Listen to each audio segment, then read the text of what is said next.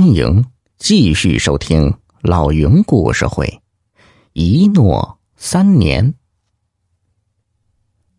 小北一问才知啊，这是一群外地人，他们买下了槐树客栈周遭的一大片地皮，要建四乡八里最大的牛马交易市场。就在这时，一个领头模样、面目和善的年轻人来见小北。说，官府批给他的地不够大，他愿意高价买下槐树客栈。小北一听，连忙摆手说：“嗯，不行，我这客栈是万万不卖的。”年轻人一副胸有成竹的样子。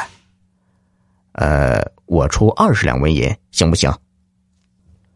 小北还是摇头。年轻人痛快的说。嫌少，嗯，这样，一口价五十两。小北活这么大也没见过这么多银子，可小北依旧是一副山水不惊的样子，说道：“甭说五十两，就是五百两、五千两，我也不卖，因为我在等一个人。”小北一直那一褪色的布幔说：“三年前。”有人把一样东西遗失在了这里，我一直等着他回来呢。这就是我开客栈的原因。如果我把客栈卖了，他又到哪里去找我呢？不过你想买，也不是不可以的。年轻人眉毛一挑，说：“请讲吧。”小北诚恳的说道：“你走南闯北，见闻广博，你是有机会帮我打听到。”呃，云老翁下落的，等到我心愿了了，我就将客栈转让于你，怎么样？那年轻人听了，什么也没说，转头便走了。年轻人好大的气魄呀！眨眼间，牛马交易市场开起来了，一时间成天人流潮涌。因为人流增多。小北的客栈生意也随之红火起来，可是依旧不见那个老云头来。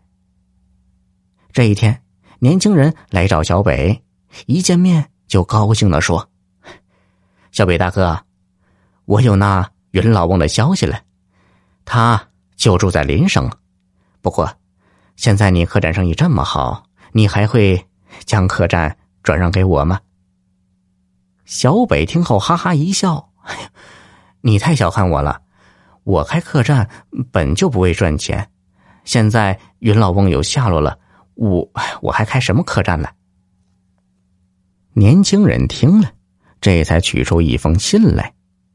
小北打开一看，只见上面写着：“小哥，时光真的匆匆啊，不想一别三年矣。”那日，大槐树下，承蒙尸首相救，老朽时刻铭记在心。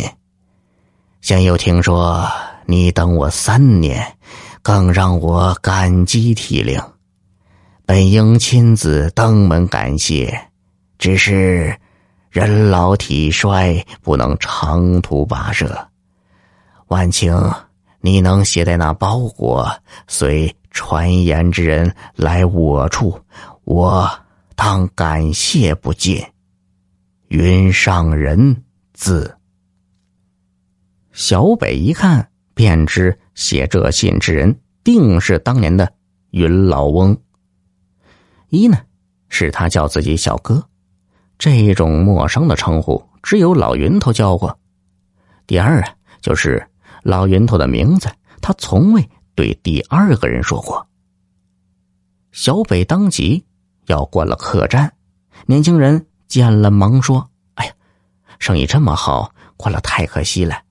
要不包裹让我替你带了去。”小北毫不在意的说：“哎，我等候三年，就是为物归原主，还在乎这点生意吗？